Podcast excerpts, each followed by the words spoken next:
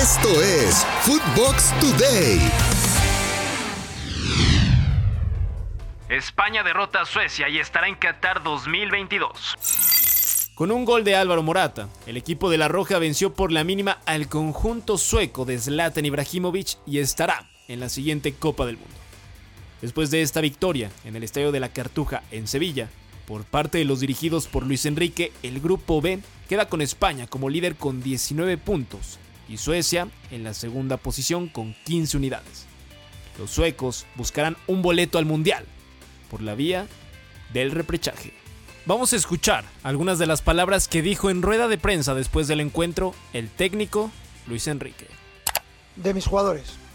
Me siento muy orgulloso no solo de los 25 que han venido a esta concentración, sino del resto de jugadores que desde que hemos estado en la selección y los que quedan por aparecer, de ellos. Ellos le han dado la vuelta a esta situación, su profesionalidad, su calidad, su capacidad y de eso es de lo que más orgulloso me siento. Y por supuesto de dar alegrías a sus jugadores, o sea, a sus familiares, perdón, a los aficionados.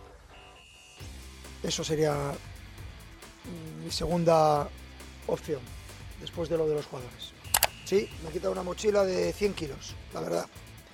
He sentido más presión en esta clasificación para el Mundial que en la Eurocopa, que en la Nations League, en la Final, la Final Four de la Nations League.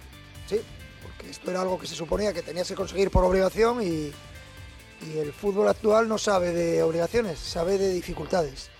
Sí, me he quitado un peso muy grande encima.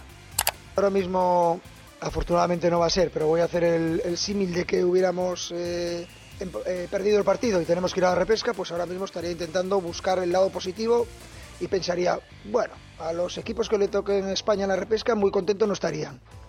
Evidentemente es un gran alivio clasificarnos de manera directa. Además, creo sinceramente que hemos merecido clasificarnos de manera directa. No hemos merecido perder en Estocolmo. No hemos merecido empatar en casa contra Grecia, un equipo que ni nos tiró a portería. Pero el fútbol no sabe de, de estas circunstancias. Nosotros no marcamos los goles necesarios para ganar esos partidos y perdimos puntos. Pero creo sinceramente que hemos sido el mejor equipo del grupo en toda la clasificación. El delantero de la Juventus y jugador que dio el gol clave para la clasificación de España a la Copa del Mundo de Qatar 2022, Álvaro Morata, también dijo algunas palabras en rueda de prensa.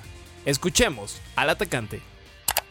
He sentido una alegría tremenda, seguro que lo mismo que, que todos mis compañeros y que toda la gente que estaba hoy, que, la verdad que hay que agradecer a la gente que ha venido hoy porque ha sido un ambiente espectacular. Creo que después de, la pandemia yo ha sido personalmente uno de los partidos que, mayor ambiente he visto y, bueno, hay que agradecerle a la gente todo ese apoyo que ha dado y todo, y que lo hemos notado mucho y, se ha notado bastante. Creo que él nos ha dado la posibilidad de ver que no estamos tan lejos.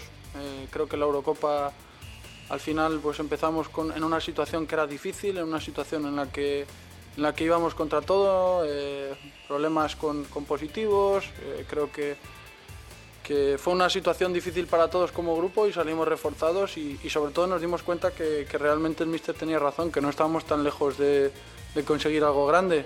A mí siempre me quedará en la cabeza qué hubiera pasado si, si hubiéramos pasado esas semifinales ¿no? en los penaltis y, y creo que a mucha gente también se quedará. Des- desgraciadamente nadie se acuerda de, de quién llega a las semifinales y, se acuerdan de, la selección que es campeona, pero eso nos tiene que hacer fuertes para el futuro.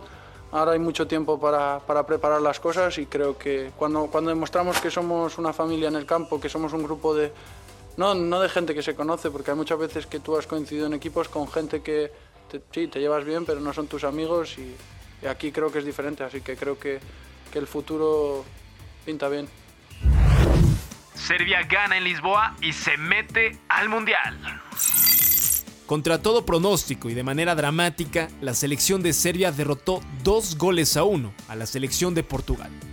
Los goles fueron obra de Renato Sánchez por parte de los lusos al minuto 2 de encuentro.